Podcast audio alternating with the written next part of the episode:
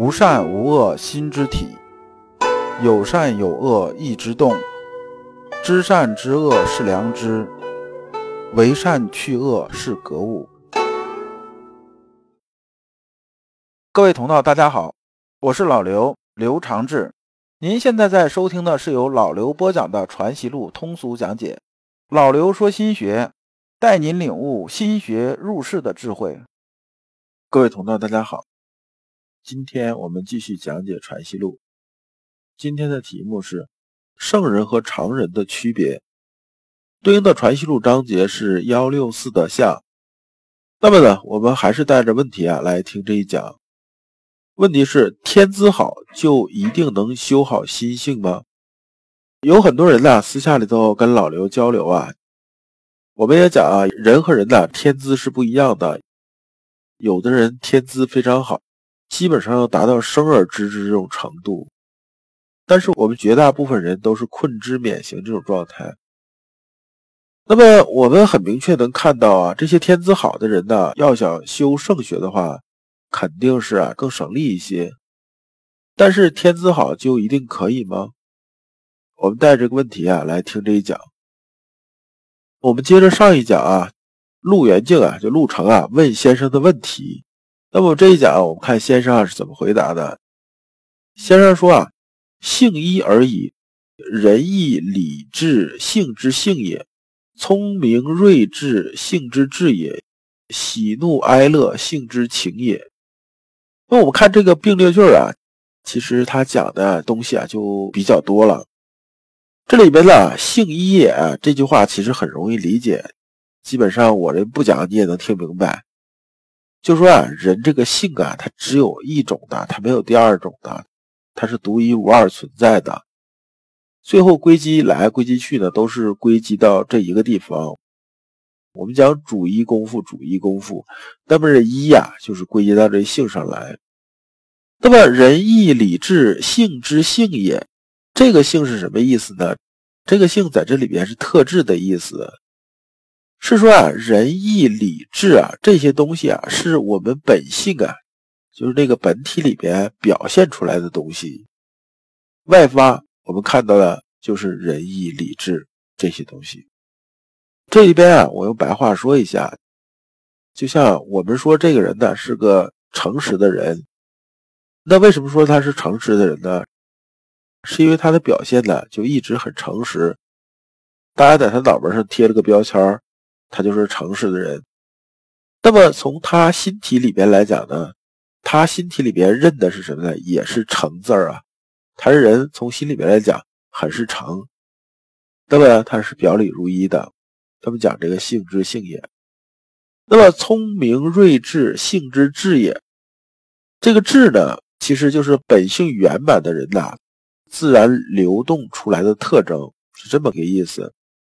那么喜怒哀乐性之情也呢？这句是说的，我们的性一动，怎么动出来的？就变成七情流转出来了。比如说啊，我们看这个水啊，一盆水啊，它是静态的，对不对？那么就相当于我们心体啊，相对来说比较静的时候。但这水啊，如果动起来，比如说咱们天热下雨了也好啊，还是这个我们看着河流也好啊。还是瀑布也好啊，这都是水动起来的这种状态。那么水动起来和水静的状态，它本质是不是一样的？是不是都是水分子啊？这个是毋庸置疑的。那么喜怒哀乐呢？这些啊七情啊，只是啊这个性流动起来的时候啊表现出来的东西不同而已。那么私欲客气，性之弊也。说呀，私欲和客气啊，是遮蔽我们本性的一个东西。私欲不说了，咱们反复讲过了。那客气是什么意思呢？上一讲我们也讲了，在这里边老刘再说一下，客气啊，比如说平常这个人呐，他性子不是很暴躁的一个人，结果，他今天他喝了酒了，喝了酒的时候一看这个就不像他了。那么他今天这个暴躁这种状态呢？主导他暴躁这个气是从他心里来的吗？不是，他是由啊外物带来的，就是酒精带来的。那么我们讲这种气啊是客气，这边主客就是内外这么个意思。先生接着说呀：“志有清浊，故情有过不及，而必有深浅也。”那么，因为这私欲和客气啊，对我们的本性那种遮蔽啊，它是不一样的。那么呢，我们呢，能表现出来良知的东西，我们的七情也好，还是说我们的聪明睿智、仁义礼智这些东西能表现出来啊？遮蔽深的表现出来就不那么明显。遮蔽浅的表现出就明显一些。至于啊，这个私欲客气啊，它不是两回事儿，它是一件事儿。其实啊，还是贪嗔好恶攀附其上。那我们都讲酒壮怂人胆呐，那么喝了酒之后，好像这个人就胆子大了，不是？是因为他本身呢，心体里面就有这个贪嗔好恶这种私欲在攀附。比如说啊，嗔念很重。平常可能胆子没那么大，那喝点酒啊，这控制的就没有那么强了。那么这东西就放大了，这就是开始耍混了。那么呢，从这角度来说呢，这客气的实际上也是私欲而已。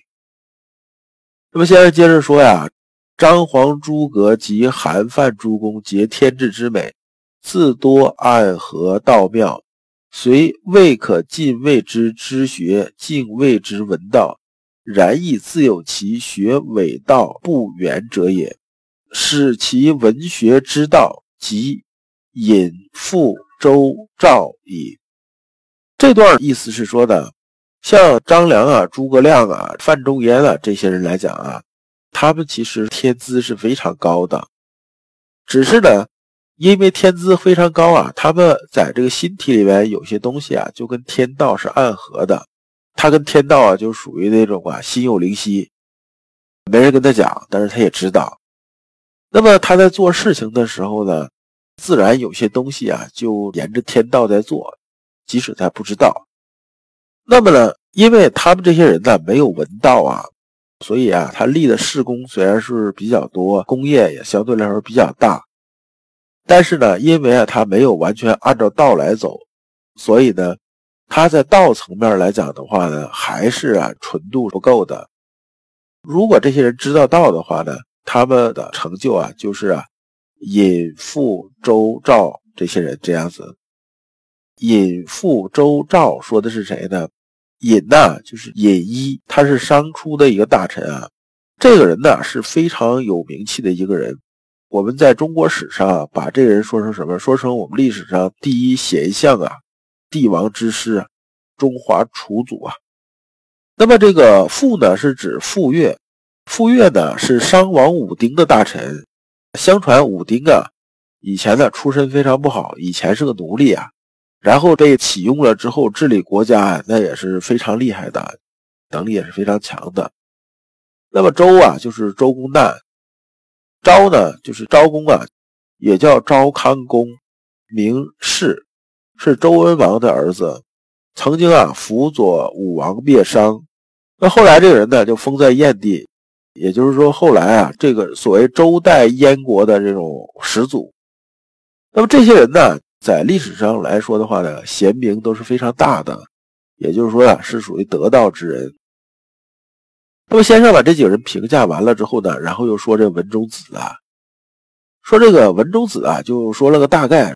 说文中子啊，我对他这个了解也不是特别多，而他的好多书呢，都从他弟子那边出来的，里边的谬误也是有一些能看个大略，但是呢，相去甚远了，就是时间太久远了，我呢也就不去妄加去评断这个人的水准究竟有多高，得到没得到，就不说这事儿了。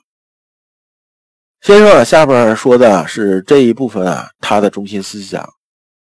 夫良知即是道，良知之在人心，不但圣贤，随常人亦不如此。这句话讲的是什么？讲的啊是说啊，良知啊就是道啊。那么良知是道，那道是什么呢？道就是性，性是什么呢？性落到我们人身上啊，就是中和二字啊，就是喜怒哀乐未发为之中。发而结众结为之和，其实就是中和。我们能把中和这两个字做好呢，自然的性就做好了，性做好了，也就是得到了。那么良知啊，在什么地方呢？是在人心上。无论是圣贤也好，常人也好，只要啊，我们是人，那么都是这样子的。所以啊，只要我们呢，这个心体不被物欲遮蔽啊，这个物欲指的就是什么呢？指的就是说，咱们之前讲那个。好名、好色、好货这些东西，只要不被这些东西遮蔽啊，我们啊按照良知这种方向去走，那么呢没有达不到道的。那平常人为啥呀很多达不到道呢？就是因为啊被物欲遮蔽太多了，我们看不到真相，看不到真的东西。那么呢水平高的人呢，就是天资好的人呢，他们是不是就能得到呢？这也不一定。就说呢，你如果是不按照良知啊去做的话，一样也是得不了道的。那么这一段呢，老刘啊有点这种感触。一是这几年啊一直在讲阳明心学，这圈子里边出来说阳明心学的人也不少，很多人都是一种什么状态呢？不知其然，偏偏非要论其所以然的这种人特别多。就是传习录啊，也没看得过几页，然后上来就说：“哎，这个先生怎么着怎么着。”有些东西啊，就断章取义，根本没下什么实功夫。而你自己啊，这么理解也还则罢了。这些人呢，还什么呢？还出来啊，跟别人呢，特别是初学者来卖东，说：“你看，好像我很厉害，实际是真不怎么样。”退一万步说啊，就算是啊，你天资比较高，你一看就懂，那么呢？如果你自己不修炼心体，你自己啊没有循着良知走过一遍，那么你讲这东西啊，它也是个假知，它不是真知。这样你跟别人讲啊，纯粹啊，这是在作孽啊。那么先生下边讲啊，则亦安得以己之昏昏而求人之昭昭也乎？讲的其实就这意思。说自己啊，就是稀里糊涂的，还希望别人明明白白的，你怎么能做到啊？这是不可能的事儿。下面接着说呀，所谓生之安行，知行二字，亦是就用功上说。若是知行本体，即是良知良能，随在困勉之人，亦皆可谓之生之安行矣。知行二字更易经察。这部分呢，先生呢又讲到知行。这个知行跟老刘以前讲那个知行知行合一啊，意思啊就是稍微有这么一点延伸。这里边这知行强调的是什么呢？强调的是啊功夫论，就是说我们是得要用功的。知行啊，它不是我们心的本体，那知行是什么呢？知行啊，是我们心里边的做的功夫。那么生之安行呢？先生这一段讲的是这么个意思：说生之安行啊，本来是对呀天生资质非常好的圣人来说的。这些人呢，心体更容易合乎天地之道。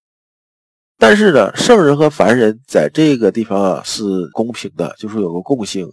就算你天资再好，你得主动去知，主动去行。所以啊，你这个知行二字啊，还是个功夫。如果你不主动去知，主动去行。那么你想把这个心性修好，这是不可能的。这里边老刘想起来这么个例子啊，王安石啊以前写过这么一个短文，叫《伤仲永》，说是仲永这个人呢，从小就是神童啊，很厉害呀，出口成章，然后又写东西又很厉害，几岁啊就可以写出一首好文章。然后呢，他这个父母啊，认知程度也不是很高，不太懂教育嘛。然后呢，说这个领着仲永啊，四处啊出去给人写东西，大家一看这神童啊，来来来，神童给我写点东西，给钱给钱给钱给钱。但等到过了一段时间之后啊，就过了几年之后呢，王安石在看到仲永的时候呢，发现呢，他跟平常人其实也没多大区别了。就说呢，天资虽好，没有好的这种引导，没有好的这种教育，没有好的这种知行践行啊，那么呢，其实意义并不是很大。在这一点上，老天爷给大家是同样公平的。如果你不知道如何进入心学殿堂，如果你在为人处事时经常左右为难，如果你在入世践行时经常茫然无措，那么你可以加老刘的微信。老刘的微信是“老刘说心学”的首字母加三个六。老刘为你答疑解惑，带你趟过晦涩的暗河，到达智慧的彼岸。那么这一讲我们就讲完了，下一讲我们讲心体本来的样貌。感谢诸君。